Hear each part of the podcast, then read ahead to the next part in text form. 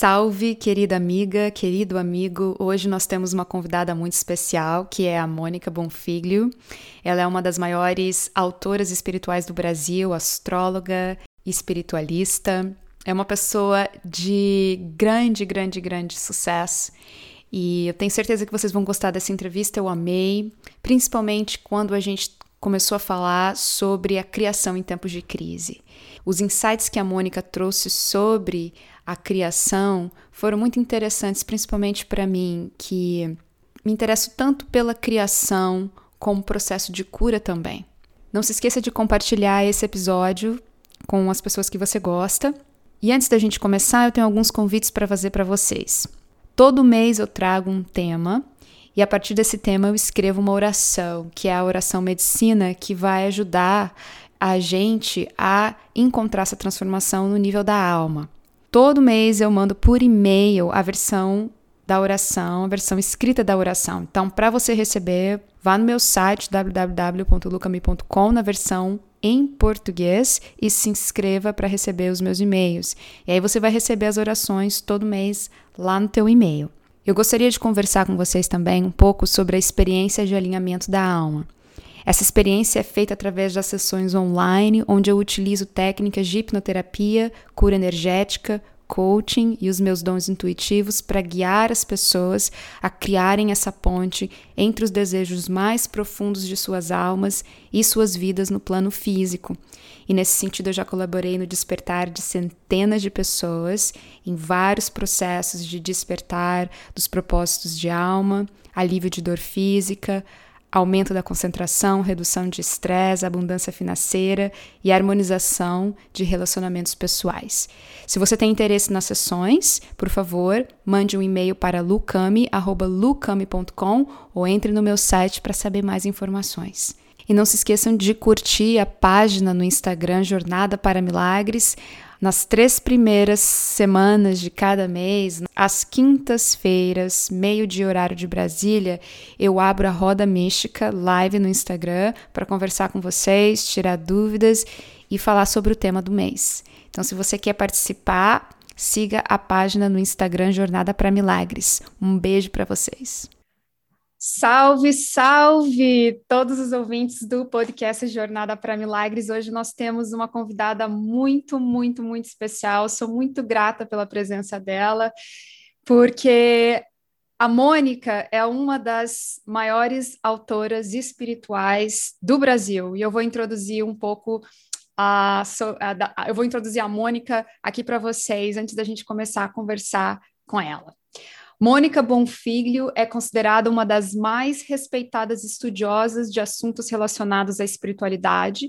Suas obras abordam temas como angiologia, espiritismo e religiões afro-brasileiras, estendendo-se a paranormalidade e a física quântica. Seus livros, fascículos e DVDs já venderam mais de 8 milhões de exemplares. A autora apareceu na lista de mais vendidos ao lado de Paulo Coelho e Zíbia Gaspareto, com os três únicos autores que conseguiram, como os três únicos autores que conseguiram colocar mais de um livro no ranking dos best-sellers, segundo a Folha de São Paulo. A revista Veja listou a Mônica como uma das mais como uma das 20 pessoas mais bem-sucedidas do país, ocupando 35 semanas consecutivas no primeiro lugar da lista dos best-sellers. Mônica, muito obrigada pela sua presença aqui hoje. Eu tinha até esquecido disso, mas é bom lembrar. Poxa. É, você faz parte é, da história de muitas pessoas, né? Eu lembro quando eu tinha mais ou menos 13 ou 14 anos, uma tia minha veio com seu livro, que são os Anjos Cabalísticos, né? E, e, é uma honra, então, poder trocar essa ideia com você e poder introduzir um pouco mais sobre quem você realmente é em um país né, que é tão difícil, né, é, da gente poder é, é, é, crescer como autor ou como artista, você é uma das, é uma das autoras mais, é, mais lidas, mais que mais vendeu cópias. E eu gostaria, antes da gente começar a conversar, eu queria saber um pouquinho da sua trajetória e o que, que te levou a esse, a esse caminho da espiritualidade. Uhum. Eu, com 11 anos de idade, eu comecei a jogar búzios, do nada. Comecei a jogar búzios, peguei pedrinhas, jogar era pedregulho na época, né? e esse estudo se transformou num caderno, num livro, e ele é hoje um dos meus livros, né? Que chama-se O Jogo de Búzios, né?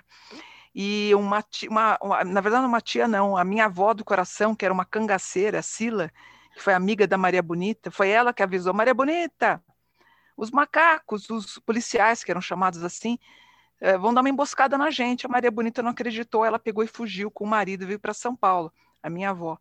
E ela vendo eu jogar os búzios, falou: Olha, vou te levar para um banda, porque ela era um bandista. E eu foi minha primeira experiência. É, enfim, eu estava. Porque, na verdade, eu já tinha até um mini centro na minha casa. Era um terreirinho, dava passe, incorporava. Aí eu fui levada lá. Aos 17 anos eu fui para o candomblé. Então, Olha. fiz tudo na raspagem, eu, eu, eu, a gente chama de bolar. Eu acabei bolando no orixá, fiquei lá, fiz todos os meus preceitos, acabei saindo por conta da, da questão do, do sacrifício dos animais que eu não concordo, né? Hum. Por conta de um pai de santo que disse que me ameaçou, dizendo que eu estava amarrada, que ele estava amarrando meu anjo da guarda, acabei conhecendo a minha mentora, que faleceu tem duas semanas, e ela me falou sobre os anjos. E são 40 anos falando sobre anjos, né? 40 anos se passaram. Uau, que lindo isso! É, eu, te, eu, eu, tenho de vida espiritual 45 anos, com anjo 39, uhum. e de vida espiritual 45. Não há um dia na minha vida que eu não fale sobre os estudos espiritualistas. Uhum.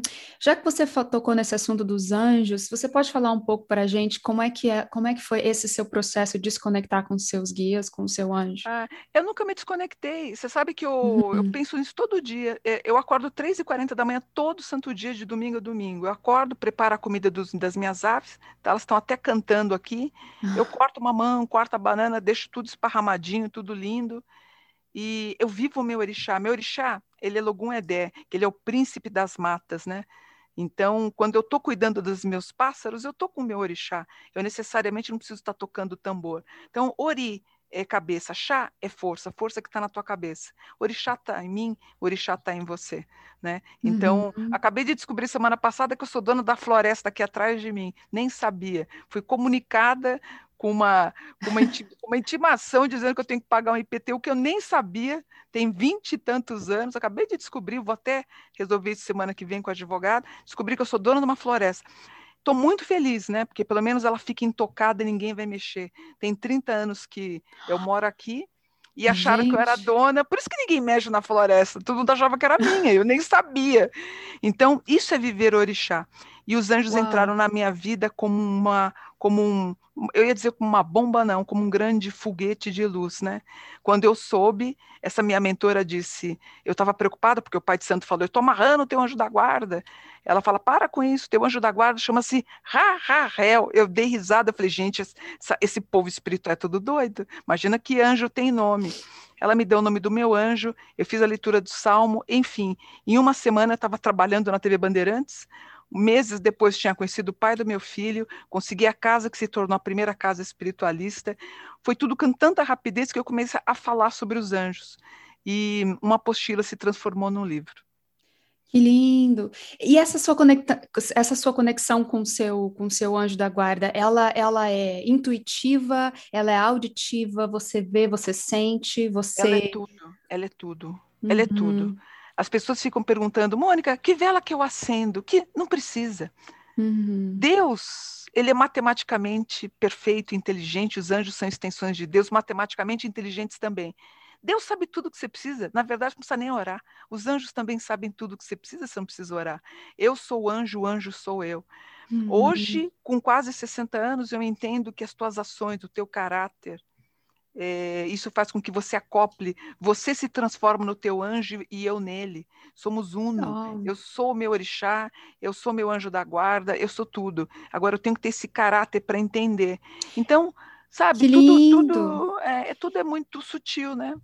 Porque isso tem a ver quando a tua existência se torna uma oração, né? Porque Sim. agora a gente usa a meditação, a oração como ferramenta, mas Sim. isso que você está falando é a união. Quando você Sim. tem união com o cosmos, você não precisa de nenhuma ferramenta, você é aquilo, né? Sim, não tem um dia que eu não corto uma mão que eu falo, gente, aqui está a deusa né? Quando eu corto esse uhum. mamão, o passarinho está comendo aquela, aquela sementinha e ele vai acabar, quando ele fizer o cocozinho dele, ele vai plantar mamão para toda a floresta.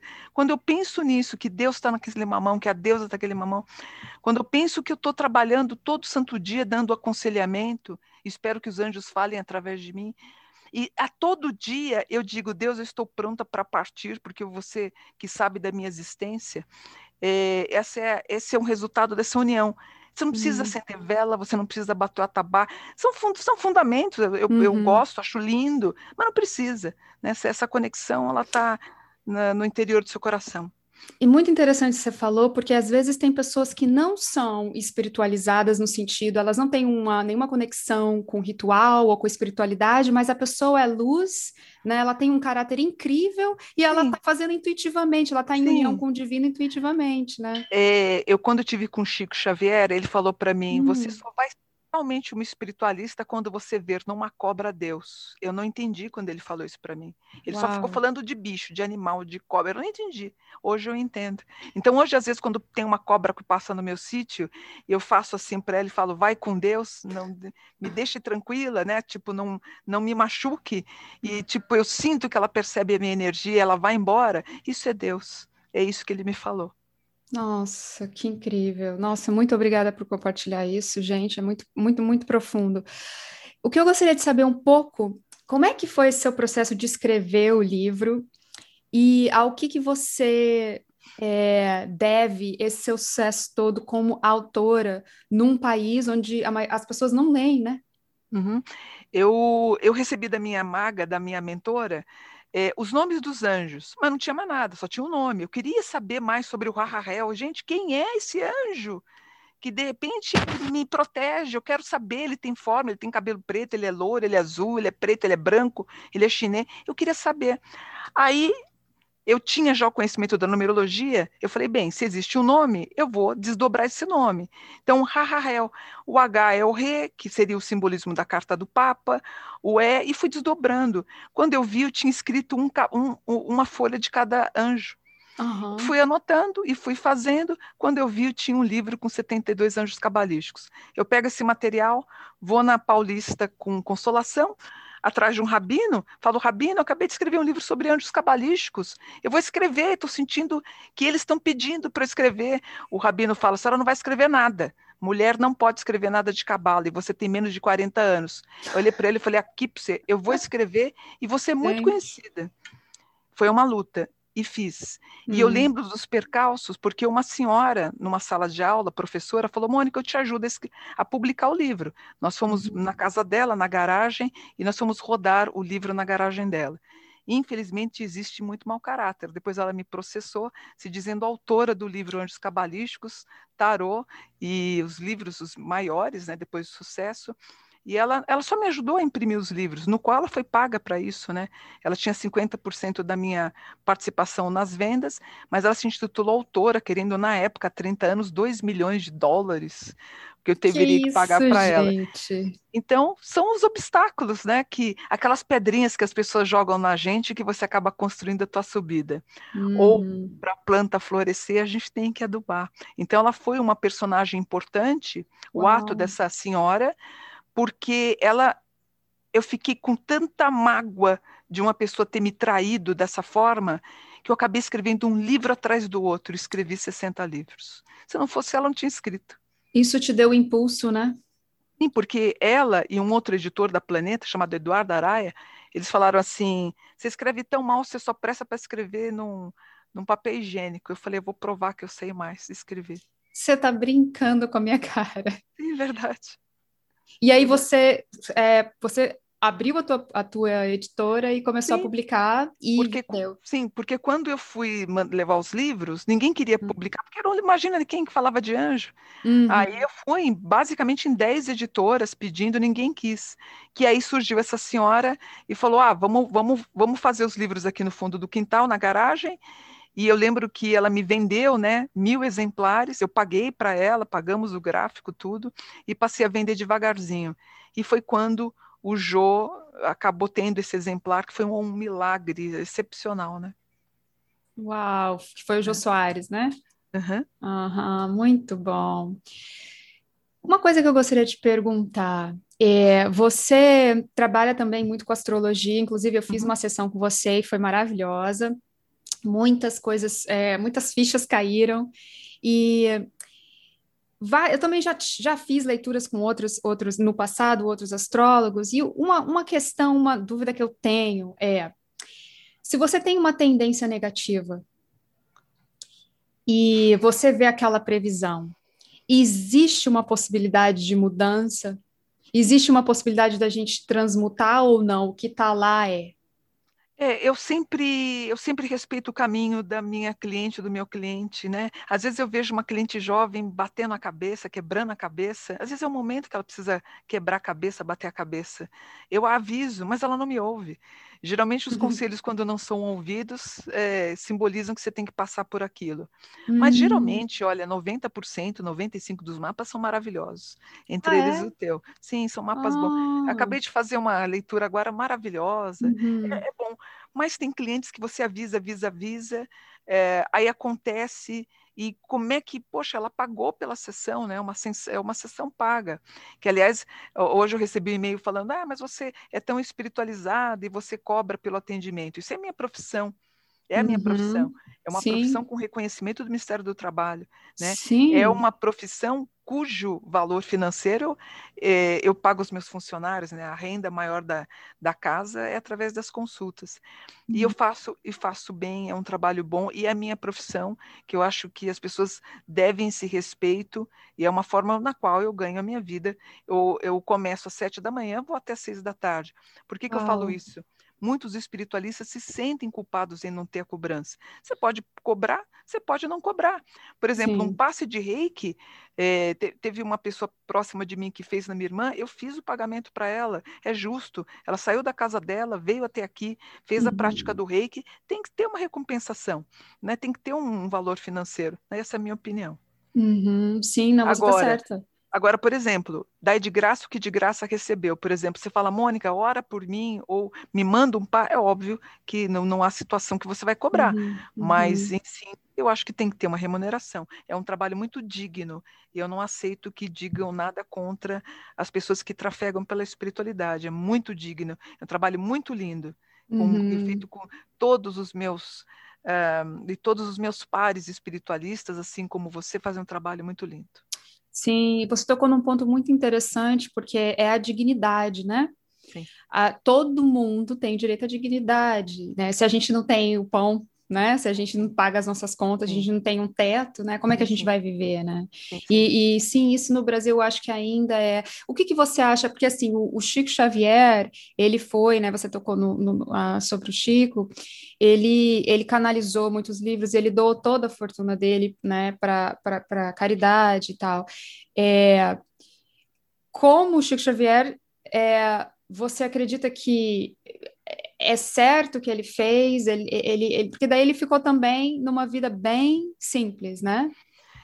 É, eu, eu, eu amo o Chico. O Chico foi o meu mentor, assim como a minha mentora Cissa, que desencarnou, como eu te disse. Eu conheci, ele, ele estava em, em extrema voto de pobreza quando eu conheci, né?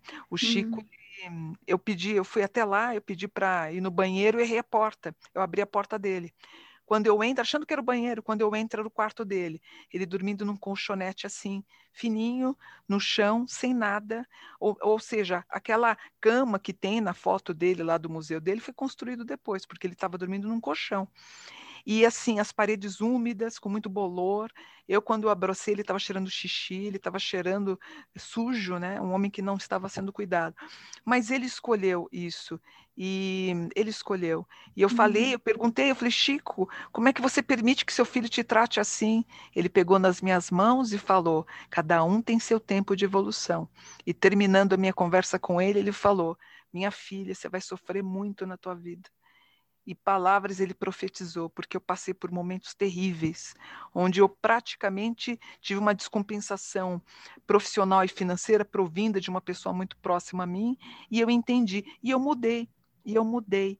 É, hoje eu consigo conciliar um ser muito humilde, né? Eu me sinto humilde, mas também consigo valorizar as questões financeiras. Sem isso, eu não consigo ter minha equipe, né? Eu tenho quase 10 pessoas na minha equipe que são pagas, são remuneradas. Uhum.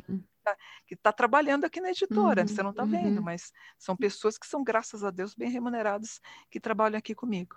Sim, e, e, isso né, na Índia né, é o que eles falam, o, a, res, a, renunciação. Né? Eu tenho um mestre de, de reiki da Índia e ele, ele me disse né, que ele não foi essa escolha dele, porque tem uma, uma hora, né, um homem é, que talvez depois dos 60 anos, que ele larga a família e vai ficar né, em pobreza, mendigando. É, eu, e ele falou acho... que ele não sentiu que é para ele é, nessa existência. Você sabe que eu acho que eu estou partindo para isso, não agora, não agora, mas eu acho que quando o fruto do meu trabalho tiver um resultado financeiro na qual eu não precise, eu, que de repente eu ganhe através uhum. da monetização do, de um YouTube, alguma coisa, e que eu consiga pagar todas essas pessoas que trabalham com muito. São pessoas que trabalham de domingo a domingo. Às vezes eu falo uhum. para o rapaz que faz manutenção, eu falo, espera a segunda, ele vem no domingo. São pessoas que têm amor pela casa, têm uhum. amor pelo trabalho. Se eu pedir um favor para a pessoa de madrugada, ela vem de madrugada aqui. Então, são, são parceiros e são funcionários fiéis. Mas um dos meus planos é um dia eu conseguir me libertar e a própria casa girar sem eu precisar da remuneração. Acho que eu consigo um dia, e aí eu Olha. vou. Uma das ideias é fazer, uh, não sei, talvez algo mais de contemplar, o mais meditativo, né? Uhum. Eu acho que o mais interessante é criar o equilíbrio, né? E é o que a gente está tentando, né? É, é o que a gente está tentando. É. E, e, e, também não julgar o caminho de ninguém, porque quem escolheu a re renunciação é também, é, aquele Sim. é o caminho daquela pessoa. Sim, né? com, e aí com a certeza. gente vai encontrando o nosso próprio caminho, né? E sobre o Brasil, eu vejo que você tem uns vídeos no YouTube que às vezes você dá algumas, uh, algumas previsões o, o que, que você acredita como previsão para 2022 para o Brasil? Eu acho que o Brasil está passando um momento lastimável, lastimável, né? O Brasil é a grande terra prometida, a grande terra abençoada, um ascendente em aquário, ele retrocede, entra em Capricórnio. Capricórnio é o militarismo, é o, o Brasil um pouco mais, mais, mais uh, rústico, mais ditatorial, ele entra com Plutão com aspecto em Marte igual dos tempos do nazismo. Tanto o Brasil passou por isso, tanto Estados Unidos e outras nações aí passaram por isso. E a gente está tentando é, dividir esse joio do trigo, eu acho que está acontecendo. Então, esse hum. Plutão em mau aspecto com Marte está acabando e a gente vai ter aí grandes presenças mais iluminadas para 2022. Então, o Brasil volta com muita força. Mas eu acho que foi bom hum. para saber quem é quem. Eu acho que foi um momento de separação do joio do trigo. Eu tomei um susto de pessoas que eu acreditavam serem a favor de um coletivo, eu tomei um susto que eu vi pessoas tremendamente egoístas e tremenda, tremendamente individualistas, né? Eu acho que serviu para isso, valeu, mas pelo amor de Deus, está na hora de uhum. renovação. Pela numerologia da, do Brasil, se você fizer 7 de setembro de 2021, a gente vive o ano 12, que é o Lamed, que é a pressão espiritual, e o ano que vem a gente passa pela letra Men, Men é M, parece uma onda, o, o MEN, que é uma limpeza. Então, ano que vem, nós teremos uma limpeza nesse setor político do Brasil. Uau! Amém! Salve! Quando você fala da, da, dessa separação do joio e do trigo, o que que você, como é que você vê, como é que você traz espiritualidade para esse momento do Covid? O que, que é que está acontecendo nessa? Nós, nós adoecemos o planeta, o planeta está doente. Eu nunca vou esquecer, um pouco antes do Covid, uma entrevista, esqueci da, eu esqueci da jornalista, uma que tem um cabelo comprido, me esqueci da Globo News, ela fazendo uma matéria na, em, em, em Veneza, Uhum. E de repente um bruta navio quase entra perto de um dos canais, é aquela explosão de água nas pessoas. Eu olhei aquilo, eu achei indecente. Então, a gente judiou muito do nosso planeta, nos tornamos meramente espectadores de um capitalismo selvagem, de um capitalismo que não pensa duas vezes em matar, em acabar com as florestas. Eu fui para Amsterdã em 2019 e eu assisti um documentário de Chico Mendes lá Eu, eu, eu, falei, meu Deus, que cabeça que esse povo tem aqui. Eles são mais preocupados do que a gente. É um outro tipo de saber, é um outro tipo de conhecimento. Então, estamos acabando com o planeta, com o planeta que é a própria mãe Gaia, né? Essa linda criação divina, a gente está acabando, né? Os grandes cientistas dizem se acabar nesse ritmo, em 100 anos não teremos mais nada, não deixaremos nada para ninguém. A gente tem que mudar. Viver a espiritualidade também, também é falar de política, porque somos seres políticos. Uhum. Jesus foi, Buda, Buda foi, Jesus também foi, Gandhi também foi um ser politizado. Ficar em cima do muro, como eu vejo os espiritualistas ficando, não é um bom caminho. Você tem que expor, você tem que mudar, pedir para transformar, abrir a cabeça. Somos seres politizados e precisamos ser mais conscientes dessa linda terra chamada Brasil a terra onde dá mel, onde tem água limpa, onde a gente vai abastecer o planeta, mas estamos uhum. maltratando, que é uma forma impressionante. Isso me preocupa. Sou vegana e me preocupa muito a condução. Uh, um prato de carne vai pesar muito caro na vida das pessoas. Estamos acabando e destruindo com a Amazônia e para fazer pasto para transmutar para carne. Será que a gente precisa tanto de carne assim, gente? Precisamos ter um pouquinho mais de consciência minha opinião. Uhum. uhum.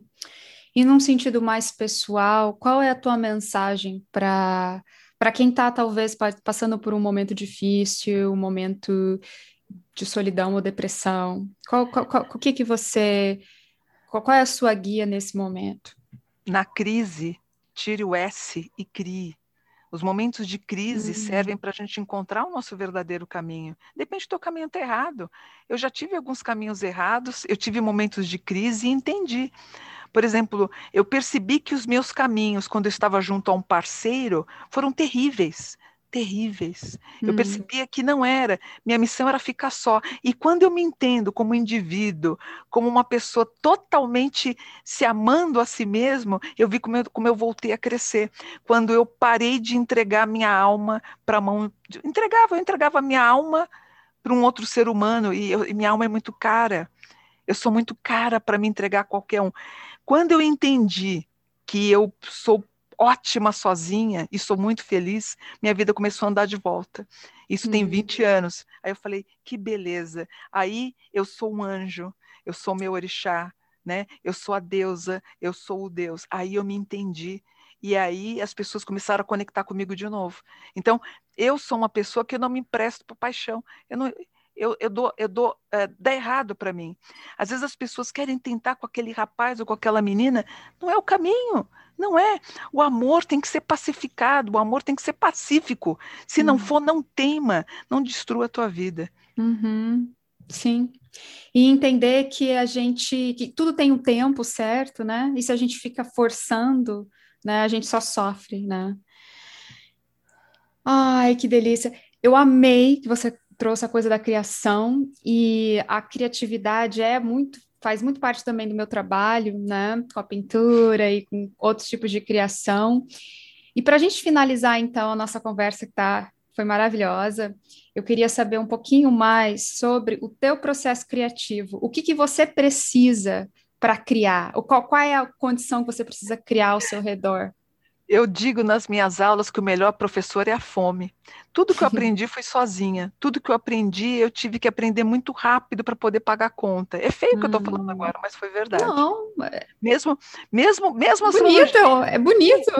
Mesmo astrologia, eu lembro que eu tinha saído da, da, da do, do, Portal Terra, 12 anos eu fiquei na casa e eu precisava de uma outra profissão para botar comida em casa. Ó, eu acho que eu aprendi astrologia em dois dias. Eu precisava. Mentira. Sim, sim. Tudo, tudo. Gente. O tarô eu aprendi sozinha, os búzios eu aprendi sozinha. Os cristais eu aprendi só. Hoje eu tenho a técnica para praticamente mais de, de 20 matérias. Eu tive que aprender para pagar uma conta. Então as pessoas acham que ser espiritualista é ficar meditando debaixo de uma, de uma copa de ar. Não é. Né? A gente precisa. Uhum. o dinheiro também é uma energia, mas a gente tem que respeitá-la. E, não, e é, é um dinheiro, dinheiro não aceita desaforo. Então, momentos de crise que a gente passa e para encontrar um verdadeiro caminho. Eu amo os meus momentos de crise com eu gosto da crise, porque nos momentos de crise eu escrevi os meus livros. A maioria dos meus livros eu escrevi chorando, Uau. em desespero. A minha comunhão com Deus foi escrevendo um livro. É, Deus me destruiu. Deus me destruiu. Os anjos me destruíram para me tornar indestrutível. Ninguém me derruba nunca mais. Nunca mais. Que lindo. Nunca mais. Eu preciso ser, eu, ser, eu preciso ser um ser destruído para me tornar indestrutível. E hoje eu sou indestrutível. Se você quiser, se alguém quiser mandar trabalhos, pode mandar, dou até meu endereço. Eu não acredito em absolutamente nada. Eu sou tão perfeita e una com, com o Criador que nada acontece comigo. Eu sou hum. absolutamente indestrutível. Tem uma, uma autora inglesa que ela fala que quando ela está escrevendo, ela escreve o que ela precisa ouvir. Exatamente. E é exatamente o que você falou. Você escreveu naquele momento exatamente o que você precisava para você. E curando a si mesma, você cura Sim. os outros.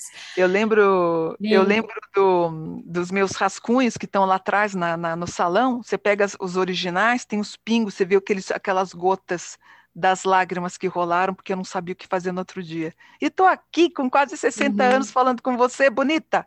E a vida. Uhum. Isso é uhum. viver. E aí, mais uma prova de que a criação cura, a criatividade cura. Mas sendo, sim. Muito obrigada, Mônica. Como é que as pessoas podem te encontrar, fazer mapa astral com você? Qual, qual que é o caminho? eu acho que depois eu vou pedir para você colocar o caminho para mim, porque eu não tá. sei, porque é um link, eu não sei como faz isso. Eu vou colocar os links da Mônica na, nas informações aqui do vídeo. Isso. E se vocês gostarem, por favor, compartilhem. Namastê, Mônica. Namastê, gratidão por um dia de luz, gratidão, namastê, namastê. Namastê. namastê.